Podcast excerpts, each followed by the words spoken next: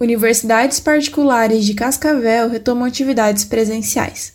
Um decreto municipal no final de julho autorizou o retorno das atividades educacionais na cidade em modelo híbrido. No momento, as instituições de ensino superior voltaram somente com as aulas práticas presenciais. Aulas teóricas continuam de forma remota. Para estudantes do grupo de risco à Covid-19 e aqueles que preferirem não voltar no momento, as atividades serão transferidas para janeiro de 2021 sem nenhum custo adicional, de acordo com o documento oficial disponibilizado por uma instituição particular da cidade.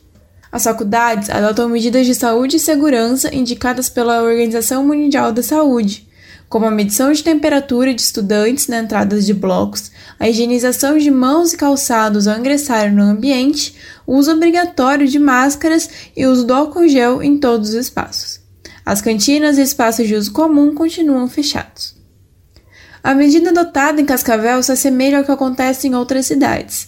Em Foz do Iguaçu, no dia 26 de julho, a Prefeitura publicou um decreto municipal liberando o retorno das atividades presenciais para o último ano em cursos de instituições de ensino superior particulares.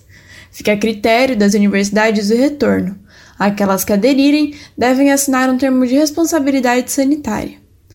As instituições devem respeitar todas as medidas sanitárias, além do controle de acesso e ocupação máxima de 30% da capacidade total. O boletim oficial de segunda-feira da Prefeitura de Cascavel confirmou 86 novos casos de coronavírus, totalizando 5.358. Nenhuma morte foi confirmada durante o final de semana. Na região dos Campos Gerais, Ponta Grossa tem 37 novos casos, segundo o boletim de segunda-feira, totalizando 1.820 casos confirmados e 19 mortes por Covid.